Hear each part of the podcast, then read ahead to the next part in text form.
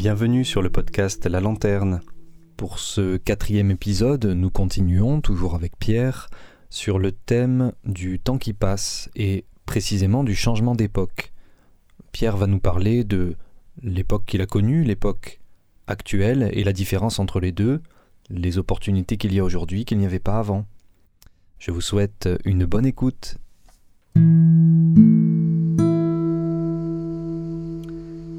Avec les années qui ont passé, tu as vu le monde changer. Ah oui. ah oui. Aujourd'hui, tu es encore euh, investi dans pas mal de choses, donc tu connais bien à la fois l'époque dans laquelle tu as grandi, l'époque actuelle. Pour toi, c'est quoi la différence majeure entre ces deux époques? Il n'y en a pas une, il y en a plusieurs.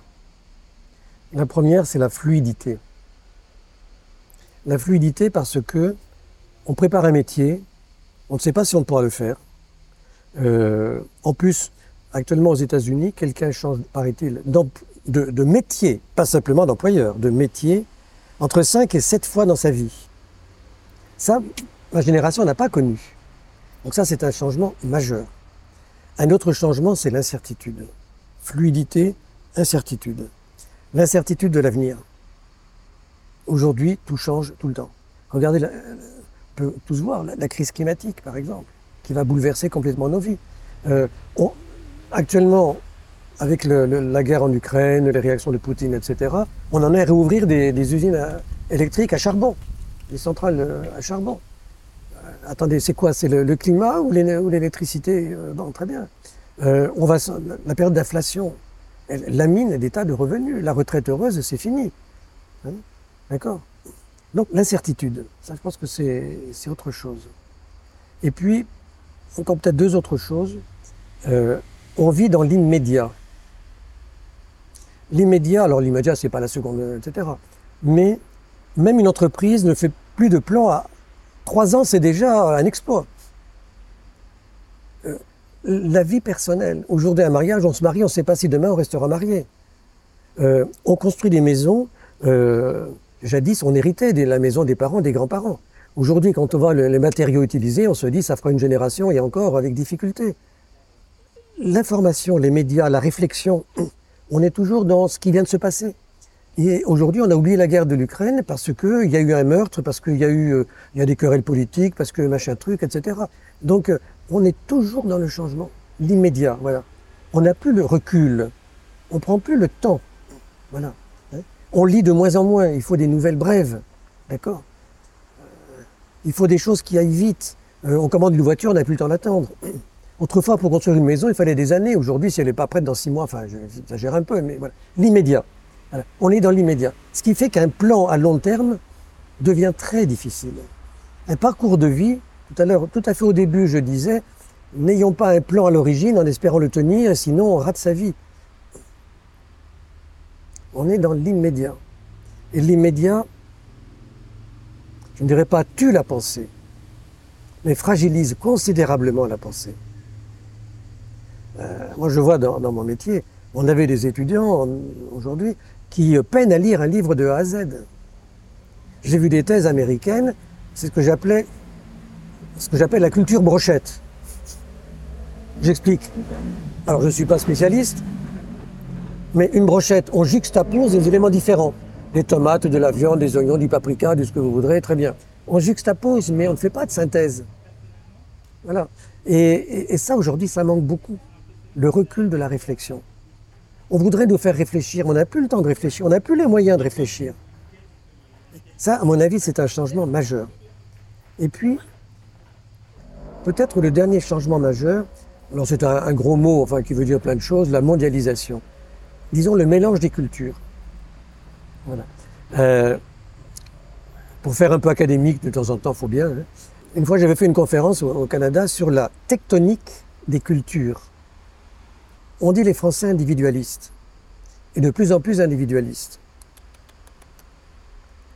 C'est vrai, le fait est vrai, mais la cause, elle vient entre autres, entre autres, de la culture anglo-saxonne, qui progressivement domine sur notre culture de tradition latine. Dans notre tradition latine, l'autorité et par exemple la règle, la règle à suivre, s'imposait. Euh, à l'école, le maître avait dit quelque chose, les parents ne pouvaient pas contester. Ça paraissait normal. Dans le monde anglo-saxon, c'est exactement l'inverse. Ce qui est premier, c'est l'individu. D'accord? Et l'autorité est au service de l'individu. J'ai des droits, vous devez les mettre en œuvre. C'est beaucoup plus profond, la mondialisation. Alors, je ne parle pas d'Extrême-Orient, ce sera encore plus compliqué, mais en tout cas, en Europe, c'est ça qui se passe en ce moment. Et ça, ça bouleverse beaucoup, beaucoup de choses. L'autorité ne s'exerce plus comme hier. Dans l'entreprise, le patron, il doit convaincre ses collaborateurs. Il ne doit pas dire voilà ce que je veux, voilà, vous me pensez différemment, ben peut-être, mais de toute façon, c'est ça qu'on fait.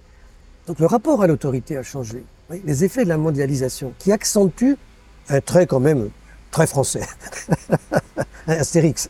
Hein. Mais il n'empêche, c'est beaucoup plus profond, quoi. Et c'est parce que c'est profond, c'est plus large et plus durable, quoi. C'est plus large et plus durable. Et qu'est-ce que tu verrais de positif dans les deux époques? Euh,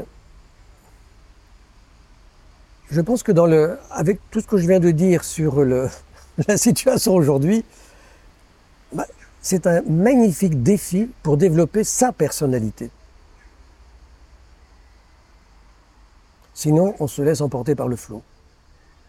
C'est un beau défi. Je n'ai pas dit du positif, mais c'est un défi. Voilà. Et on peut vraiment être soi-même dans ce contexte. Se révéler soi-même. Il y a beaucoup plus d'opportunités qu'hier. En fait, c'est ça. Je l'ai dit, hein, tout, tout, bouge, tout est incertain, enfin, de ce que j'ai décliné. Mais en même temps, je trouve ça génial. Enfin, si, on le voit positivement, on le voit positivement, ben voilà, mais on, s'adapte. Le climat change, la nature s'adapte. Qu'est-ce que vous voulez L'humanité, c'est pareil. Voilà. Euh, ça, c'est un élément positif. Un autre élément positif, c'est que nos, valeurs, je nos valeurs, le sens de la vie qu'on nous donnait. Tout, à l'heure, j'évoquais la génération de mes parents, elle ne pensait qu'une chose, c'était s'en sortir et, le mieux possible, même pas pour eux, parce qu'ils n'ont pas le temps d'en profiter, mais pour les enfants. Voilà. Bon, euh, on n'est plus dans cette logique. Donc, on a plus de possibilités. La preuve, c'est que maintenant, on a des, personnes qui, volontiers, euh, exercent un métier pendant 10 ans et n'hésitent pas à changer de métier parce que ça leur plaît davantage. Regardez les effets de la pandémie. Euh, les gens ont redécouvert d'abord la France, la nature, les bienfaits d'être tranquille et pas au milieu de la foule. Je trouve ça c'est formidable. Bon, les effets seront durables en fonction des moyens, hein, on ne peut pas très bien. Euh, le télétravail au Portugal, c'est gentil, mais c'est pas pour tout le monde, vous comprenez, hein, d'accord Mais voilà, on a redécouvert le silence. Il y en a qui n'ont vu que des problèmes. Voilà. Et euh, voilà, donc l'idéal, le sens de la vie, le, but que l'on se donne. Alors évidemment, ça peut tourner sur soi. Le bonheur, euh, tant pis pour les autres. Ah oui, mais alors on, heurte une autre valeur dont j'ai parlé tout à l'heure. Hein. Si c'est d'abord pour soi, euh, pas terrible. Hein. Mais oui, il y a du positif. D'abord, la grande mutabilité. Mutabilité, même géographique. Euh, j'ai un exemple personnel qui m'a beaucoup, euh, beaucoup éclairé. Tout à l'heure, je disais que mes parents ont pas mal souffert de la guerre pour des raisons différentes. Mon père a été déporté, bon, a réussi à s'échapper, machin truc, très bien.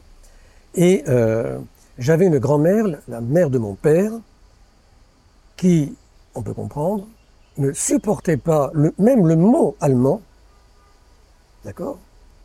Or, mon père, qui était beaucoup plus réaliste, mon frère et moi, notre première langue était l'allemand. Il nous a envoyés en Allemagne. Et pas en service de travail obligatoire. D'accord? Et donc, notamment mon frère, qui était plus âgé, recevait euh, des, jeunes Allemands, vous savez, les, correspondants, très bien. Et un jour, il avait un correspondant, un brave garçon de 12 ans, de Hanovre, je me souviens. Et on s'est dit, c'est pas possible, il faut qu'on l'emmène voir la grand-mère. On s'est dit, comment ça va se passer? Au bout de 2-3 heures, c'était fini. C'est la première fois de sa vie qu'elle voyait un Allemand normal. Il n'avait vu que les occupants. Avec les, les, amis torturés à la Gestapo, etc. Enfin bon, euh, voilà. Or aujourd'hui, les jeunes circulent beaucoup plus, s'ouvrent beaucoup plus. Voilà. Mais c'est une opportunité extraordinaire. Parce que c'est le contact humain qui fait qu'on voit les autres. Euh, le premier échange que j'ai fait il y a longtemps à la fac, c'était avec le Royaume-Uni. À l'époque, il était encore à peu près uni. Et euh, je me souviens, bon, on sélectionne évidemment quelques bons étudiants, et il y avait une, Marseillaise. Alors, plus Marseillaise que ça, tu meurs. Hein. Déjà venir à Aix, il lui fallait quasiment le passeport, chaussures blanches, un truc, etc. Enfin, vraiment, mais très bonne étudiante, vraie motivation. J'ai dit oui, euh, elle a fait partie du premier groupe. Je la revois trois mois après, on fait le point pour Noël. Enthousiaste me raconte les études, les cours, les activités sociales, et en plus dans une ville qui, grâce à Hitler, n'avait plus rien d'ancien. Vous ce que je veux dire? On peut faire mieux en Angleterre. D'accord? C'était Sheffield. Et à la fin, elle avait oublié. Ah, j'ai oublié de vous dire, on n'a pas vu le soleil pendant trois mois. Et je me suis dit, mais c'est gagné, quoi. C'est gagné. J'ai caricaturé un peu le côté marseillais. Mais cette fille, ça y est, c'est ouverte à quelque chose, elle a découvert autre chose. Elle a très bien réussi d'ailleurs, mais même si elle n'avait pas réussi au niveau études, euh, c'était formidable. Et s'ouvre à une autre façon de, vivre, l'ouverture. Aujourd'hui, quand je reviens de l'aéroport, dans le bus, il y a des gosses qui ont passé leur week-end à Marrakech ou qui reviennent d'Oslo ou je ne sais pas quoi. Bon, aujourd'hui, ce ne sera plus le même cas. Les tarifs vont bien augmenter. Mais ça coûte moins cher parfois que de monter et descendre à Paris c'est une opportunité formidable. Et cette ouverture au contact du réel, cette expérience du réel finalement, est-ce qu'elle n'est pas compromise avec ce monde digitalisé, avec beaucoup de technologie Autrement dit, quel est ton regard sur euh, cette époque avec beaucoup de digital, de technologie Je prendrai les deux aspects de ta question. Le premier est le rapport au réel. Je trouve qu'il est plus fort qu'avant. Avant de parler du numérique, hein, attention. Pourquoi? Parce qu'avant même ma génération, on était plus dans le domaine des idées. Et je pense que, au moins l'Occident, entre le, communisme, le nazisme, le marxisme, euh, le fascisme, tout ça, tous ces ismes, on n'y croit plus. Je crois qu'on croit de moins en moins aux idées. Donc, à mon avis, on est plus sur le réel que des générations précédentes. J'ai l'exemple de ma propre famille. J'ai un frère, alors, il n'y aura pas mon nom, donc je peux le dire, euh, très largement gauchiste, euh, tiers-mondiste, etc. La colonisation, ça n'a fait que des dégâts. On a une dette énorme, on devrait avoir honte, enfin, très bien. Bon. Mais il n'a jamais vécu dans les quartiers nord. Il, est resté, et c'est vrai, son trait de caractère, il est resté dans le domaine des idées. Donc je pense que dans le monde d'aujourd'hui, au moins occidental, on est beaucoup moins dans le domaine des idées. C'est mon premier point. Le deuxième, est-ce que le numérique euh, ne, détruit pas, le, enfin, ne dévalorise pas le réel J'ai un avis très partagé. Euh, d'abord et spontanément, je dirais oui, bien sûr, parce qu'on est dans des mondes imaginaires, on peut euh, les, followers qu'on n'a jamais vus, on clique machin truc, etc. Bon, bon. sans compter bien sûr tout ce que la technique permet de faire au niveau maintenant du visuel. Enfin, très bien. Donc, euh, maintenant, la, métaverse, le métaverse, etc. Bon, on, va être dans un univers complètement très bien. Mais au niveau des relations personnelles, je ne suis pas tout à fait du même avis. Je serai donc plus nuancé. J'explique. Au début de ma vie professionnelle, souvent, je travaillais avec des collègues que je n'ai jamais vus parce que j'étais à l'autre bout de la France, etc., ou dans un autre pays, etc. Donc on se téléphonait, on s'écrivait, etc. Je n'ai jamais eu de contact réel avec eux. Est-ce que pour autant c'était une relation virtuelle?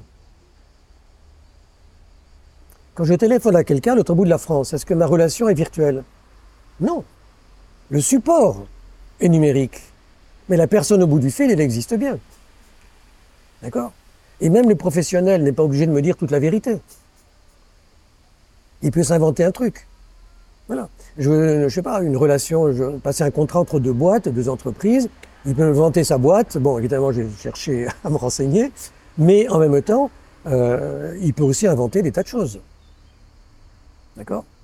Donc, quand je, suis sur Skype, sur Zoom, sur Teams, avec des gens que j'ai jamais vus, jamais rencontrés en réel.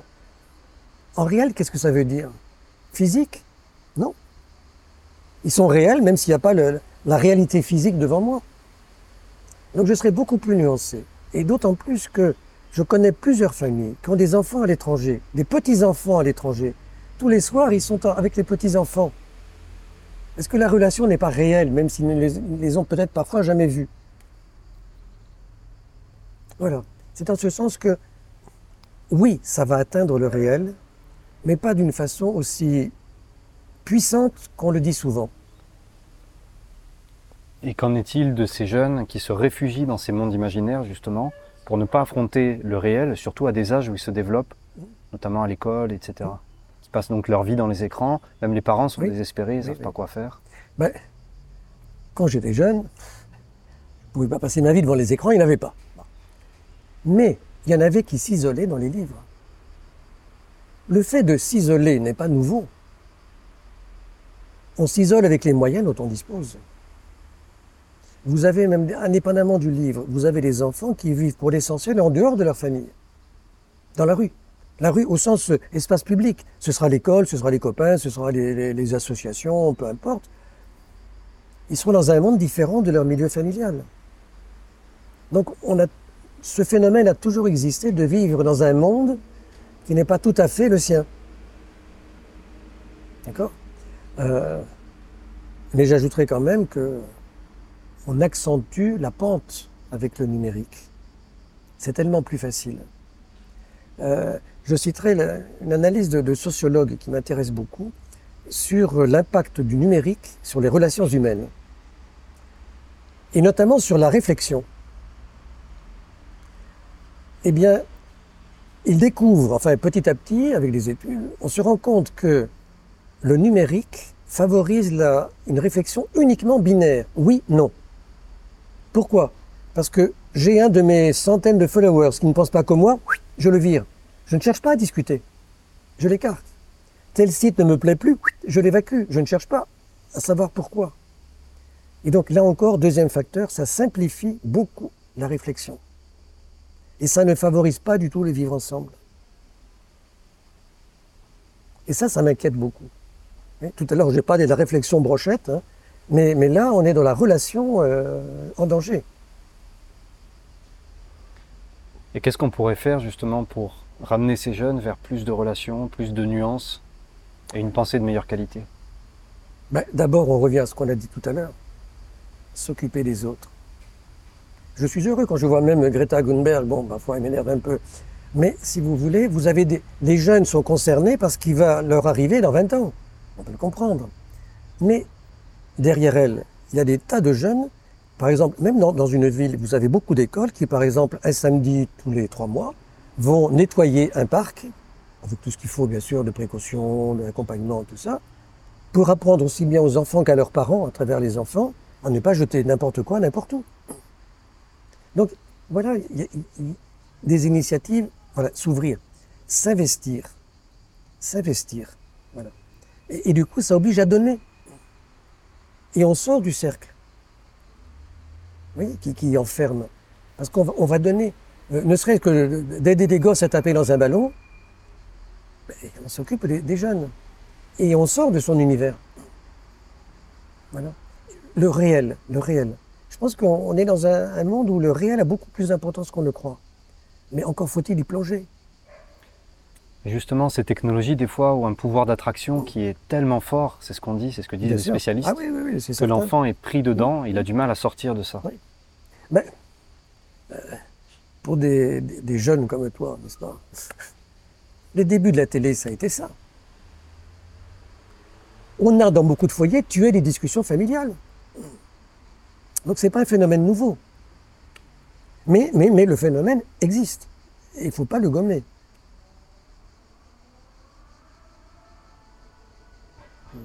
Et, encore une fois, comment éviter Moi-même, parfois, je cède à la, tentation euh, du numérique. tout à l'heure, je disais, il y a beaucoup d'histoires. Donc, j'arrive à trouver sur Internet, par exemple, des, épisodes de la Seconde Guerre, mais vus du côté allemand. C'est extrêmement intéressant. Mais il faut connaître les systèmes de la, des Bundesarchives, etc. Enfin bon, tout le système allemand pour arriver à rentrer. très bien. C'est passionnant. Donc, euh, moi aussi, je suis le premier. Alors, je découvre ça à 10 h du soir, à 2 h du matin, j'y suis encore, quoi je m'en rends compte. Puis comme après il y a la fatigue pour le lendemain, je ne recommence pas. Mais bien sûr que c'est une tentation.